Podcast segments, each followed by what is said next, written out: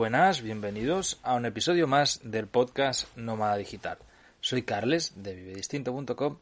Este es el episodio número 98 del podcast Nómada Digital y vamos a hablar de cómo es el proceso de comprar un piso de una entidad bancaria. Pero antes que nada quiero agradeceros a todos los que habéis comprado el libro en preventa Nómada Digital, La libertad del siglo XXI porque estoy muy sorprendido con la reacción que hemos tenido, estoy muy contento y tengo muchas ganas de que podáis leerlo ya de una vez y me deis feedback. Espero que os guste a todos. En este libro he dedicado mucho esfuerzo, pero también he preparado algunas sorpresas, así que espero que os guste muchísimo. Ahora sí, vamos con el contenido de hoy. Episodio 98. Estamos a punto de llegar al episodio 100 la verdad es que me hace mucha ilusión, pero en realidad este podcast tiene mucho más de 100 episodios ya, porque eh, durante confinamiento, si os acordáis, hice un episodio diario y pues yo qué sé, es que llevamos como 160 o algo así, llevamos una barbaridad, ¿no? Lo que pasa, y además ha habido varios extras y tal, pero bueno, eh, de los numerados, por decirlo de alguna manera, pues vamos por el 98 y en el 100 eh, voy a dar a conocer algunas novedades y vamos a hacer algún especial para, pues para hacer un poco de fiesta, ¿no? Que no todos los días se puede marcar el número 100 en un episodio. Además va a coincidir con el inicio de año, que es un momento en que me gusta muchísimo.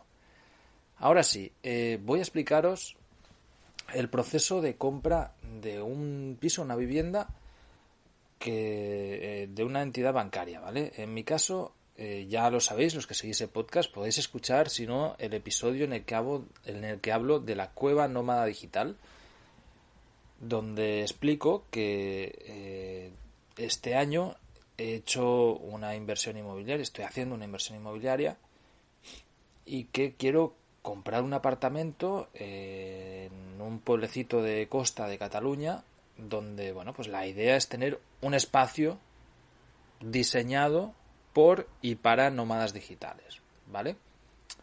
Y tener yo un sitio recurrente al que ir cuando venga de visita aquí.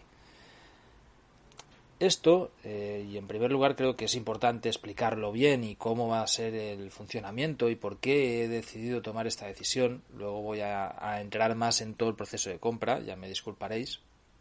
Pero esto creo que responde a una necesidad mía, ¿vale? Si, si ponéis en contexto, yo llevo desde los 18 años de arriba para abajo, eh, cruzando el Atlántico constantemente, por decirlo de una manera, o varias veces al año. Entonces, nunca he tenido un lugar propio aquí, ¿vale? Siempre he estado eh, o en casa de familia o en casa de amigos. Sí que hubo, pues a lo mejor un par de años que tuve un alquiler, un año y medio, una cosa así, con un amigo, compartimos una época muy divertida de mi vida, compartimos el alquiler de una casa, pero yo vengo de... soy, de Cardedeu, ya lo sabéis, es muy cercano a Barcelona, es de la periferia de Barcelona, es ciudad dormitorio, que se llama aquí, y claro, el precio del alquiler, el precio de la vivienda es del mismo que de Barcelona. Para que os hagáis una idea, eh, un piso normal y corriente puede costar unos 700 euros al mes. Esto ha hecho que para mí sea un impedimento el decir, oye, pues voy a tener una, un piso, ¿no? Me alquilo un piso y, así cuando esté cuatro o cinco meses al año, pues estoy ahí y mientras tanto, pues yo qué sé, lo dejo cerrado o, o, lo dejo para amigos o lo que sea, ¿no? O incluso el hecho de comprarlo. Estamos hablando que un piso te cuesta de 180.000, 200.000 euros para arriba. Entonces, ostras, e, es una locura. Realmente es algo muy complicado. Eh, los amigos que tengo de toda la vida o familiares que han decidido dar ese paso con hipotecas, eh, créditos para toda la vida, llegando muy justos a fin de mes, bueno, es un poco lo que a mí me ha hecho huir toda mi vida de, de este lugar, porque considero que el coste de vida es tan alto que no me compensa el, pagarlo, aunque en alguna ocasión lo pueda mantener, pueda pagar este nivel de vida, o incluso pues lo que he hecho en, esta época que contaba antes, ¿no? Compartir un alquiler, como hemos tenido que hacer todos los emancipados de ahí, eh, es algo que no me apetece y que sobre todo no es estable. ¿Vale? Y justamente lo que yo buscaba era lo inverso. Os pongo en otro contexto. Cuando yo conozco a mi pareja, eh, en, Nicaragua en este caso, ella, a pesar de ser catalana, nos conocimos allí. Y ella vive eh, en Vinarós, que es muy cerca de la frontera con Cataluña, es ya Castellón. Y allí hablando de, los costes de, vida de allí, me di cuenta de que es que todos sus amigos estaban con casas, con chalets, con pisos comprados. Y yo alucinaba, ¿no? pero, y que veía que no era de una familia rica, de un entorno rico, ¿no? Pero ¿qué cuesta un piso ahí? Me dice, bueno, alquilarlo puede costar 150 o 200 euros. ¿Qué dices? Y bueno, me puse a buscar y, miraba en Idealista y tal, y digo, hostia, sí, sí, es que hay pisos por 60.000 euros, por 50.000 euros, casas. Entonces, claro, fue como una torta de realidad, ¿no? Y eso para la gente que de hecho es de mi entorno, cuando yo se lo comentaba, decían, pero ¿qué dices? O sea, claro, nosotros que venimos de Barcelona, y eso le pasará igual a, a los que viven en la capital, en Madrid, no te entra en la mente que una vivienda en buen estado te pueda costar 35.000, 40.000 euros. Mm, a mí no me entra. Evidentemente ahora sí, ¿no? Pero en su momento, pues dices, ¿por qué dices? Esto no, no, no puede ser, no existe. Entonces, empecé a buscar. Hablo de hace a lo mejor cinco años. Empecé a mirar, mirar la zona y me di cuenta que había varias zonas de Cataluña donde también se daban esos precios. Sobre todo eh, zonas más remotas de la provincia de Tarragona y de Lleida. Como más te alejabas de Barcelona, pues más barato era. Y luego, pues eh, tenías que salirte de la costa sobre todo la Costa Brava, que es muy valorada económicamente, eso es muy caro. Entonces, bueno, resiguiendo la costa, dije, ostras, ¿qué busco yo? Y yo buscaba un sitio donde hubiese de todo, donde hubiese buen internet, para mí eso era básico, que pudiera pagar eh, sin necesidad de crédito, contando que yo no tengo acceso a crédito, por, porque no porque es que no vivo aquí, entonces es normal, no tengo nómina, no tengo nada y, no me van a dar un crédito bancario. Y que tenga playa. Para mí esto era muy importante. Estaba dispuesto a sacrificarlo, pero era un punto que, joder, a mí la vida cerca del mar me gusta mucho, eh, en, en, general, ¿no? Entonces, bueno, pues miraba todas las ideas posibles y me encontré una pequeña zona en, cerca del delta del Ebra donde se dan esas circunstancias y hay viviendas pues desde 35.000 a 45, 50 y evidentemente más caras, ¿no? Pero hay ese rango de precio. dije, hostia, esto es asequible, esto lo puedo permitir, ¿por qué no mirarlo? Y bueno, año con año pues lo iba posponiendo y tal. Y este año dije, no, eh, quiero montarlo. La principal razón, aparte de tener una base, mía para cuando yo quiera estar aquí es porque creo y he tomado mucha conciencia, y esto va a ser uno de los cambios importantes del 2021, en potenciar el nomadismo digital de manera activa. Es decir, facilitar herramientas realmente para nómadas digitales de cualquier parte del mundo para que este estilo de vida sea mucho más cómodo y sencillo para todos. De la misma manera que me gustaría que hubiese otros nómadas digitales facilitándolas para mí. Una de las cosas que yo me encuentro cuando viajo es lo difícil que es encontrar un buen sitio para vivir. Voy a diseñar un sitio para mí, pero a la vez para cualquier nómada digital. Y cuando yo no esté ocupándolo, lo voy a alquilar a un precio muy barato para otros nómadas digitales. Y de hecho, incluso cuando yo esté, voy a alquilar también una habitación para otros nómadas digitales y poder compartir, porque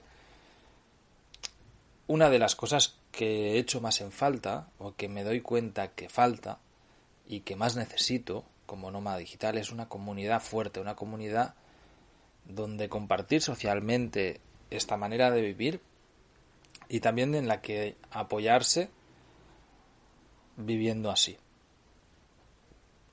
Y pues como todo en la vida, pienso que si no existe, pues se puede crear, es que sin más, ¿no? Eh, pues suena muy pretencioso, pero joder, pues es el primer paso.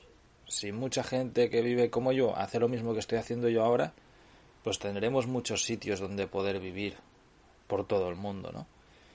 Y por qué no, pues ser uno de los primeros en esto. Evidentemente estoy seguro que hay otras personas en el mundo que han decidido hacer lo mismo. Entonces, bueno, pues eh, quiero habilitar este espacio para ello. Y, y, de hecho, cuando esté habilitado, pues invitar también a mucha gente de aquí a la audiencia, decir, oye, está esto, ¿no? Eh, ¿Por qué no? Si...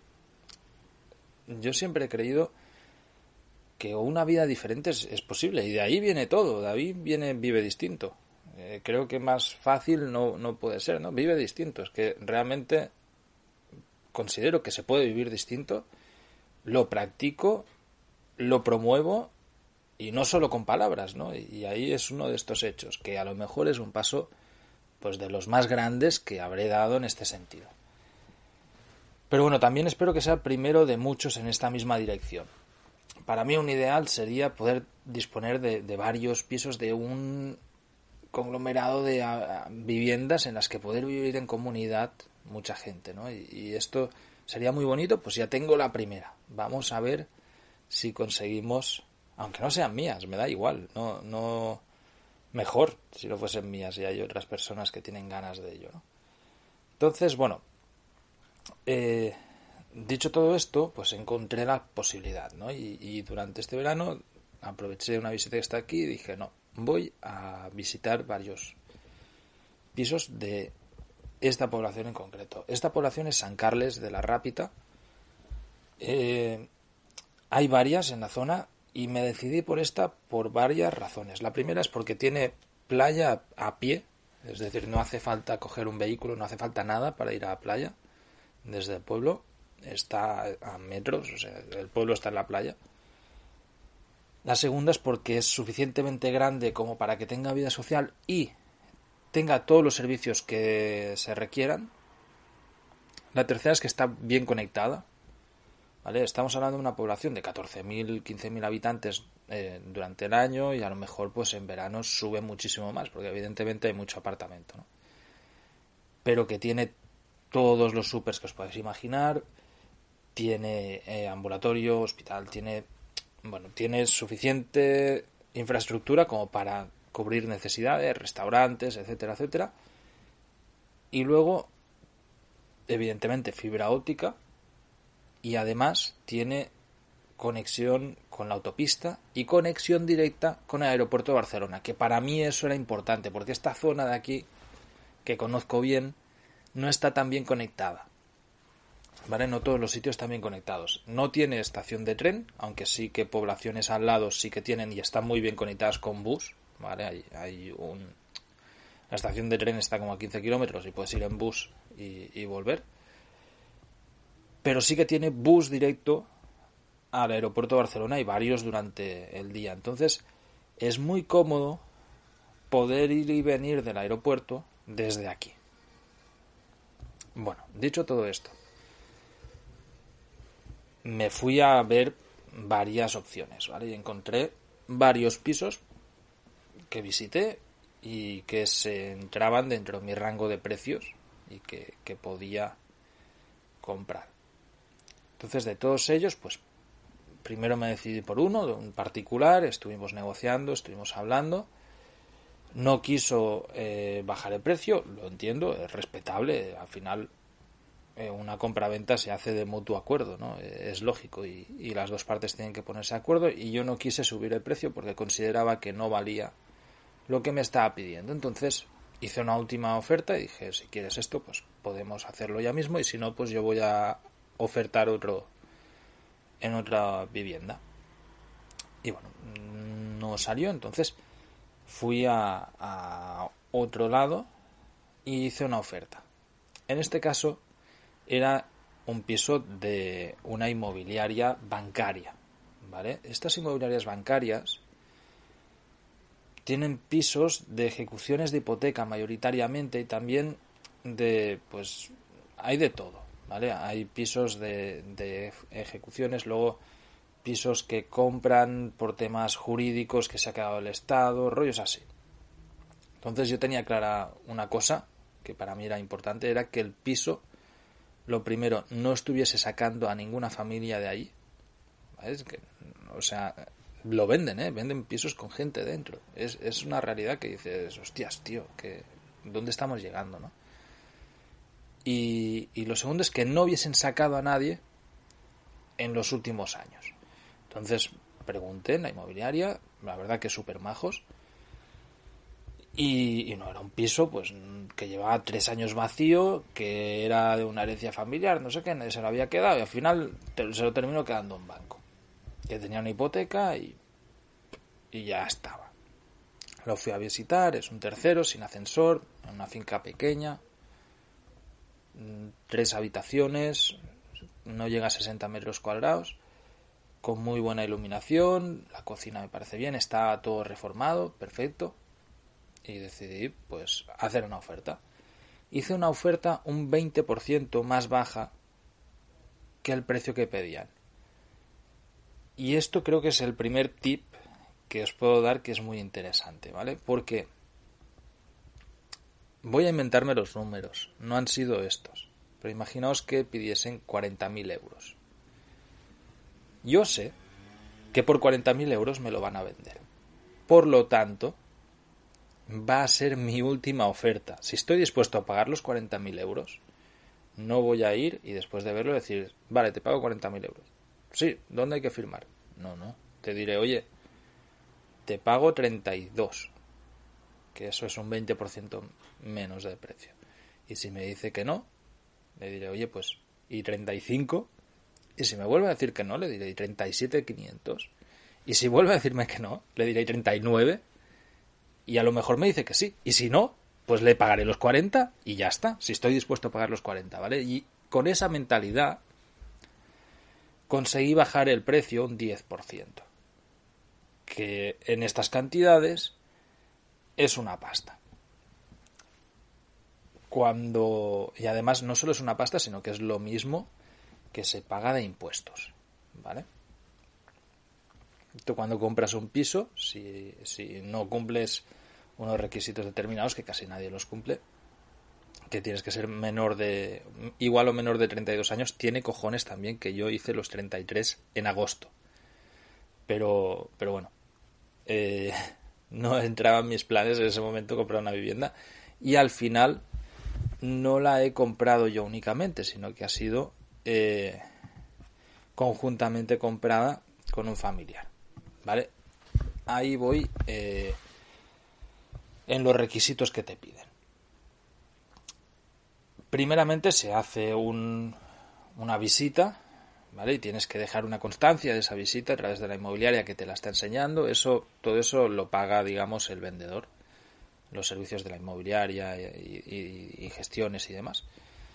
Y bueno, pues tú haces tu visita, explicas eh, el dinero que tienes, si necesitas hipoteca, no necesitas hipoteca, y, luego tienes que pasar un tema de blanqueo de capitales, ¿vale? Pues hay una ley anti-blanqueo de capitales y terrorismo, creo que es. Entonces, bueno, pues nada, tienes que enseñar al banco de dónde viene este dinero, presentar facturas, nóminas y todo esto. Y si pasas sin problema, la mayoría de la gente lo pasa. Es decir, mm, si a lo mejor un autónomo o así puede tener más problemas, pero si tú tienes una nómina, pues no tiene historia y si tienes ahorros, pues tampoco, ¿no? En estas cantidades. Evidentemente, si vas a pisos más grandes, pues a lo mejor es más complicado, pero en este caso es sencillo. El banco que te está vendiendo, su negocio está en venderte el crédito, en realidad. Entonces, eh, es, es fácil que, te den una hipoteca para un piso de bancario. Y luego hay otro tip que considero muy importante, luego sigo con los requisitos, y es que los bancos, cuando se quedan esto, a los tres años tienen que pagar un impuesto importante. Entonces, los pisos los van bajando de precio a saco, y si tú sabes que lleva dos años y pico vacío, están muy dispuestos a venderlos muy baratos. ¿vale? Entonces, se pueden hacer las ofertas que quieras. Al final lo que hace es marear al de la inmobiliaria, pero a él también le da igual. Él lo que quiere es cerrar la, transacción. Si tú vas haciendo ofertas, pues hasta que te la acepten, ¿no? Eh, bueno, el, el hecho, pues eso, ¿no? Pasamos los papeles, tal, se pasa la oferta, te dicen que sí, y tienes que dar un, un pagaré, una, bueno, una paga y señal, ¿no?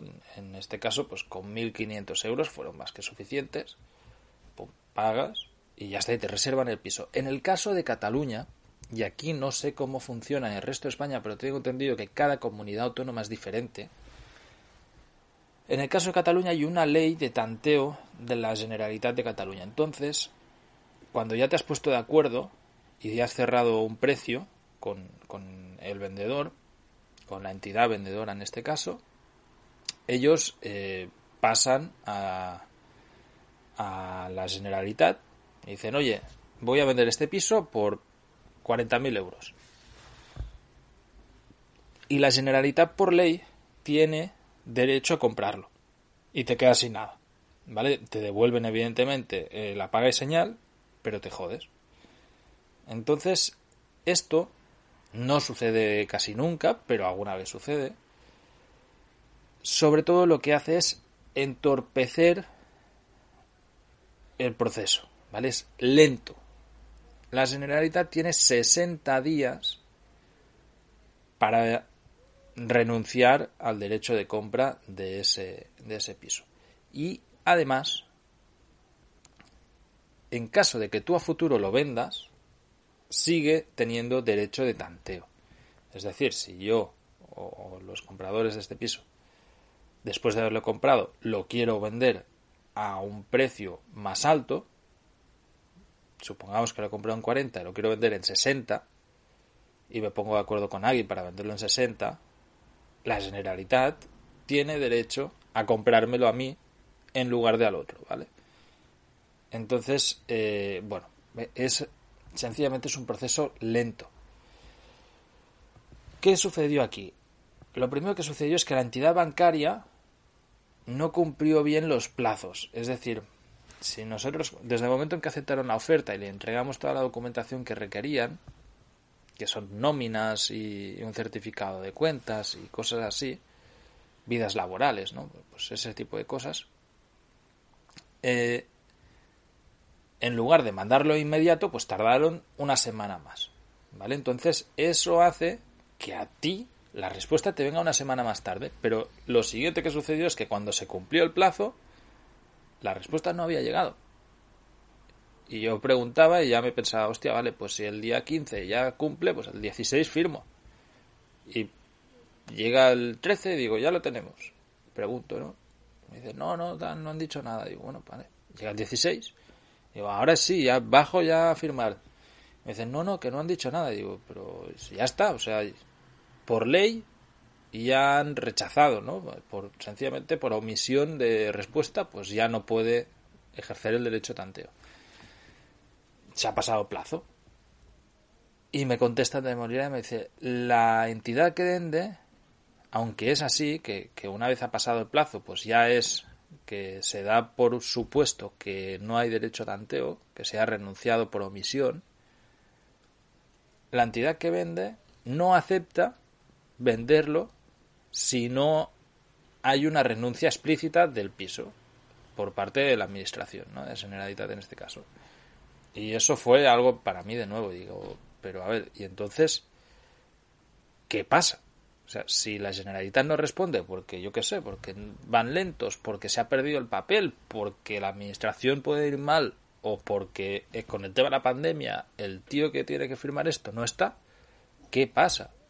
Y claro, la respuesta memorial fue, pues no lo sé, porque en realidad no hay un plazo en el que se pueda cerrar sí o sí ya el acuerdo. Esto en realidad se puede alargar hasta el infinito, ¿no? Entonces hablé con el de la inmobiliaria y digo, oye, pero y tampoco puedo echarme ya para atrás o qué pasa. O sea, si, si no contestan nunca, ¿qué? Y me dijo, bueno, vamos a hacer un poco de presión a la, a la, a la entidad, ¿no? Porque hay como la entidad tiene una gestoría, un grupo de gestores o, alguien que se encarga de enviar y recibir las cartas y a lo mejor pues si las van a recoger los lunes y llegó el martes, pues hasta la otra semana, tal. Bueno, enviamos un par de correos y al, final salió, ¿vale? Llegó la renuncia y, y, ya está. Y nada, fuimos a firmar. Una de las ventajas es que como compradores podíamos escoger dónde firmar, entonces, pues en lugar de tener que venir hasta aquí, pues decidimos firmar en Barcelona y, a la entidad también le da absolutamente igual, ¿no? Donde, donde firmar. Entonces, bueno, pues eh, vino un, un apoderado, hizo el papeleo y tal. Tuve yo que buscar el notario y preocuparme de todos los papeles. Deciros que el impuesto es del 10% del valor de la compra y los costes de notario aquí esto es importante porque fue una sorpresa que me llevé. Menos mal que al final no sucedió, pero la mayoría de notarios, que eh, esto voy por partes. Lo primero es que todo el mundo se piensa que un notario vale igual en todos lados. Y no es así, ¿vale? Los costes notariales varían y mucho, y van de mucha pasta. Entonces es importante esto.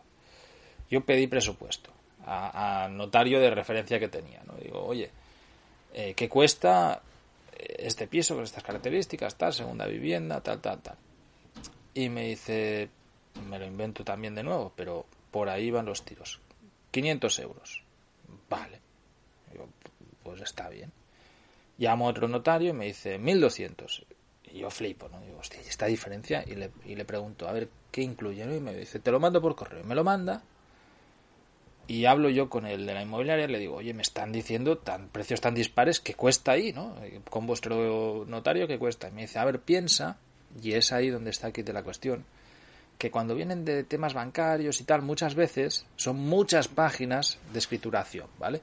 Entonces, eh, nos hemos encontrado casos de hasta 70, 75 páginas de escritura y el notario te cobra por, por página. Entonces, ahí es donde está la diferencia de precio. Digo, ah, vale, vale, Llamé de nuevo al de 400 y pico de euros, 500, ¿no?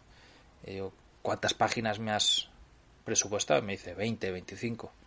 Entre 20 y 25, luego varía un poco. Y digo, vale, si fuesen 70, que me ha advertido que pueden ser 70, y me dice, uy. Y me saca el presupuesto y me dice 1200 euros. Y digo, hostias. vale, vale. Y hablo con otro, y al final encontré un notario que variaba muy poco el precio de páginas, ¿vale? Es decir, la mayoría, por no decir todos menos ese, me dan presupuestos que rondan los 1.200 euros en caso de ser 70 páginas. Y eso es algo que no sabes hasta que las escribes. O sea, yo eso no lo podía saber, no tenía manera de, de saber. Sí que podía más o menos prever que fueran muchas. Entonces me, me puse en la peor de las situaciones. Es decir, oye, vale, si son 70, ¿cuánto va a costar? ¿no?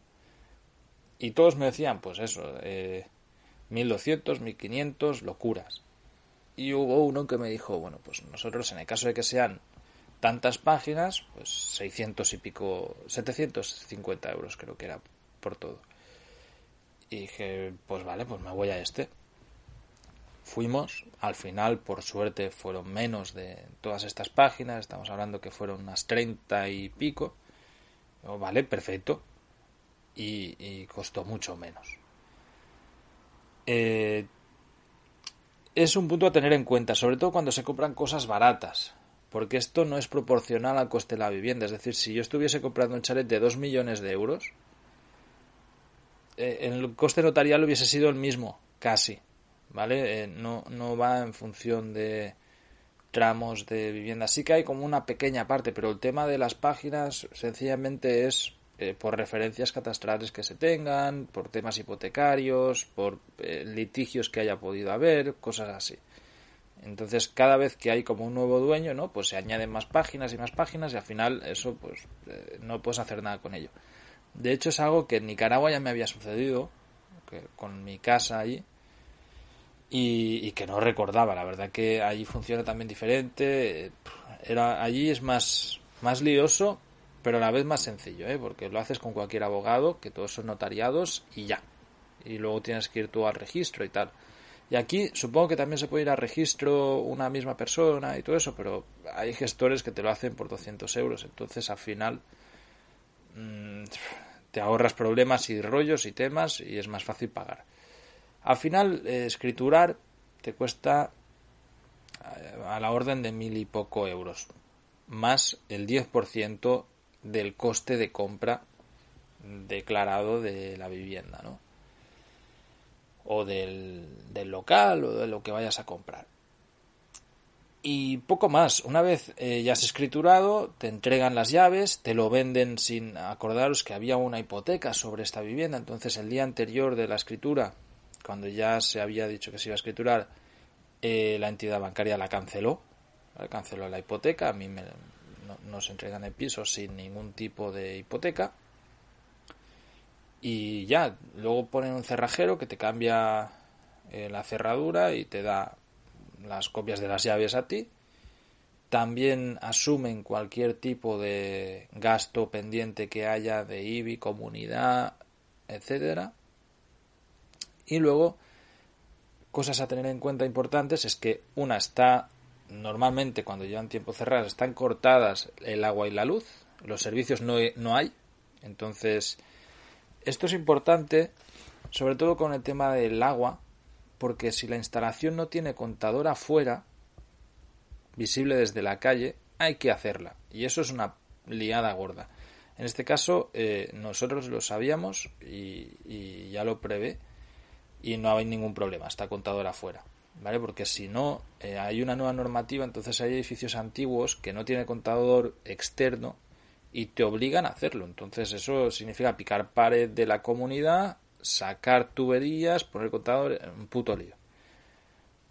Y luego con la luz, eh, también te exigen, aparte del tema de, la eficiencia energética, te exigen el tema de que tengamos, eh, no me acuerdo cómo se llama, pero que un electricista te haga un certificado de un ingeniero, ¿vale? Entonces, eh, bueno, pues es algo que hay que tener en cuenta, pues vale otros 300, 400 euros que hay que hacer y tal. Sin más, al final todo esto pues son trámites a posteriori. Eh, punto importante también, y eso ya independientemente si es entre particulares o es de empresa a, particular, como ha sido este caso, es que hay seis meses de garantía en la estructura del piso, ¿vale? Si yo ahora mismo pues entro y se me cae un tabique o empiezo a encontrarme desperfectos muy gordos que, que yo no podía ver con una simple inspección ocular y ahí evidentemente pues está la letra pequeña, ¿no? Pero la teoría es que durante seis meses el vendedor se tiene que hacer cargo de todo esto. Y en este caso, y esto es algo que es positivo, el vendedor, como es una inmobiliaria bancaria, tiene un seguro para este tipo de cosas. ¿Por qué? Porque es que ni se lo miran. Entonces, ellos compran y venden papeles, ¿no? Números. Te están vendiendo una cosa de la que no tienen constancia que esté de una manera o de otra. Entonces, si te la están vendiendo en buen estado, como es este caso, si luego yo me encuentro cualquier historia, puedo reclamarlo y, ya, y ellos pues me lo, me lo deberían de reparar y para asegurarse de que no tengan estos marrones y no tener que gestionarlo ellos, pues pagan un seguro. Entonces, si yo me encuentro cualquier historia, pues llamo a, la inmobiliaria y ellos lo gestionan y me viene alguien y lo repara y no lo pago yo. Esto es, en realidad es importante porque pensad que no tengo ni agua ni luz. Cuando demos agua y luz, pues ahí puede salir de todo, yo qué sé.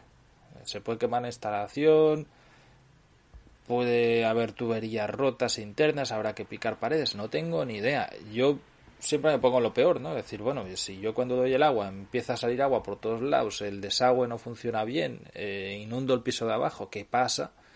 Pues si hay alguien que paga por ello, pues mucho mejor que si tengo que pagarlo yo y meterme a obras, ¿no? Entonces,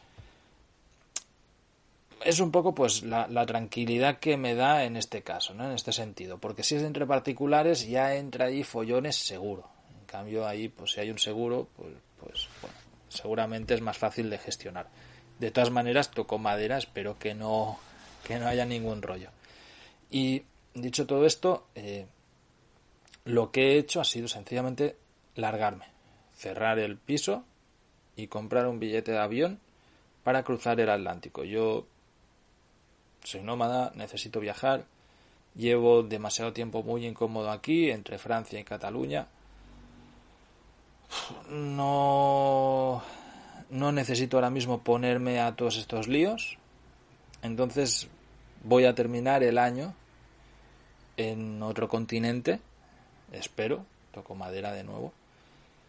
Y cuando vuelva, ya me encontraré todos estos problemas y me pondré a gestionar. Necesito coger energía, tomar el sol, pasar calor y dedicar el tiempo necesario a todo esto sin pensar en que me voy a marchar ya rápido, ¿no? Entonces, mi intención es volver, pues, eh, pasado el invierno, cuando ya haga buen tiempo, volver con el buen tiempo y empezar a montar todo este piso con la intención que os contaba antes, ¿no? Pues hacerlo adecuado tanto para mí como para cualquier nómada digital.